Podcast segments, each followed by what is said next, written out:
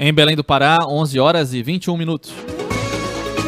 Boletim de notícias.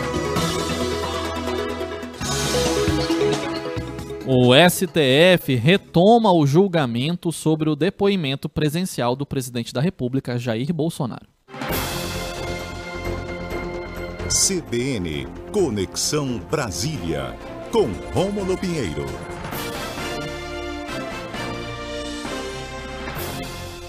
Muito bom dia, meu amigo Rômulo Pinheiro, tudo bem? Muito bom dia, amigo Israel. Um forte abraço a todos os ouvintes da Rádio CBN Amazônia Belém. Rômulo, sempre muito elegante, muito bem vestido, até para tratar de temas áridos aí de Brasília, relacionados ao STF, que vai novamente julgar se o presidente da República vai ter que depor ou não, Rômulo. Ah, muito obrigado aqui pelo elogio, ó. Está sempre né, elegante aqui, nosso povo, né? É muito nesse sentido, né, meu amigo? Então vamos lá. É...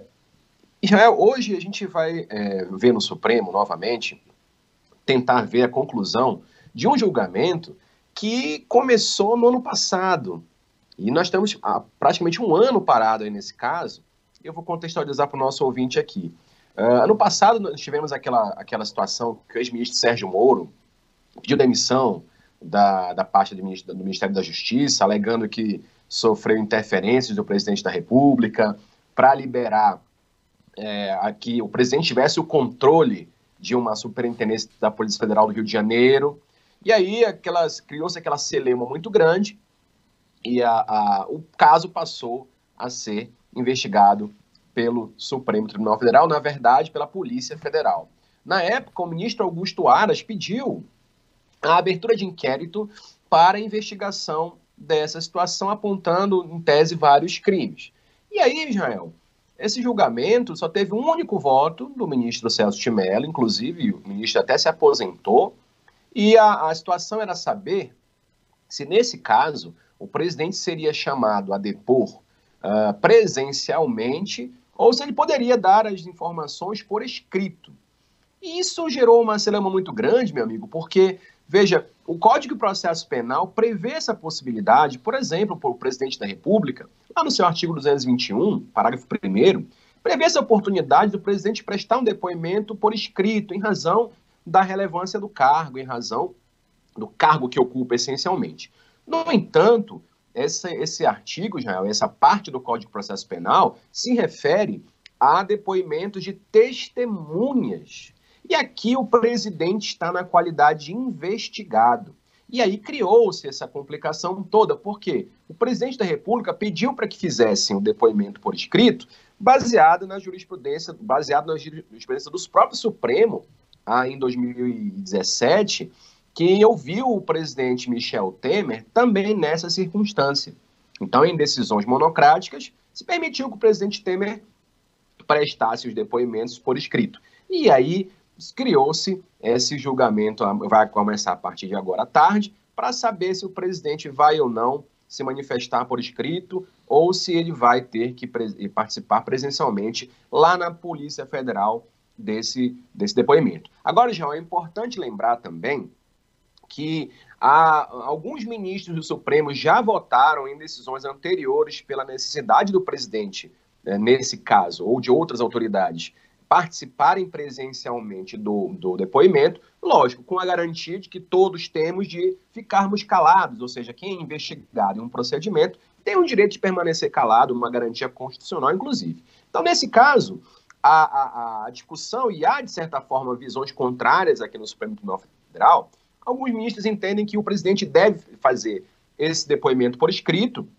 é, e outros defendem que o presidente é obrigado a comparecer mas em comparecendo ele tem o direito constitucional de permanecer calado. Notem que, em razão do ministro Celso de Mello já ter apresentado seu voto e ter aposentado, o ministro Nunes Marques, que tem claramente posições a favor do presidente Bolsonaro, não vota nessa sessão porque ele substitui o ministro Celso de Mello, que já está aposentado. Então, aqui há divergências entre esses pontos de vista, mas muito provavelmente vai vencer a tese em que determina que o presidente vá presencialmente a Polícia Federal prestar depoimento, muito embora não seja obrigado a falar aquilo que possa lhe comprometer, apesar, é, é, em razão das garantias constitucionais de ampla defesa que a lei lhe garante. Agora, Israel, só para resumir tudo isso, é bom deixar claro que a gente discute muito essa questão de no Supremo como é que está a situação, mais por uma questão política, porque veja, muito embora o ministro Aras tenha pedido a abertura desses inquéritos, lembrando que assim que esses inquéritos forem finalizados, eles vão ser endereçados para o próprio Aras propor ou não a denúncia contra os envolvidos na questão. E não me parece, por enquanto, que o ministro Aras vá é, procurador Aras vá promover algum tipo de ação penal contra o presidente da República. Então, as chances de socorrerem são pequenas, mas a gente traz aqui essas informações para mostrar como é que andam os humores políticos aqui em Brasília. Agora, Rômulo, caso venha a ser chamado para depor, para depor como investigado, como você mencionou, o presidente da República pelo STF, vai escancarar um conflito aí entre judiciário e executivo? Soa como uma afronta do judiciário ao executivo?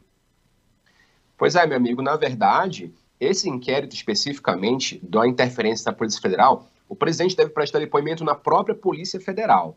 Mas sim, é, é corroborando o que você está comentando com a gente aqui, Israel, de fato, se o, o STF decidir pela, pelo comparecimento presencial do presidente, volta aquela tensão entre judiciário e executivo. Aqui tivemos o ápice da, da, da disputa no último dia 7 de setembro. Lembrando que o, o ex-presidente Michel Temer interferiu no procedimento para tentar acalmar os ânimos junto a Alexandre de Moraes e o presidente da República, e esse vai ser um teste muito importante para saber se essa interferência do ex-presidente Temer teve ou não algum sucesso. Lembrando que alguns ministros, e, e, o relator desse inquérito é o próprio ministro Alexandre de Moraes. Notem que talvez, Israel, essa tendência a criar uma, no, uma nova disputa entre executivo e judiciário seja esvaziada um pouco, porque depois dessa participação de Michel Temer na, nessa última crise, de fato o Supremo vem tomando alguns cuidados também para não interferir de maneira é, muito é, invasiva nos atos do Poder Executivo, e isso é, provavelmente deve acontecer no julgamento de hoje à tarde. Muito embora a gente ainda abra uma possibilidade grande de acontecerem novidades em razão de pelo menos três ministros terem um posicionamento já fechado em julgamentos anteriores de determinar que o presidente vá sim até a Polícia Federal na qualidade de investigado, mas que possa ficar calado eventualmente para não se complicar.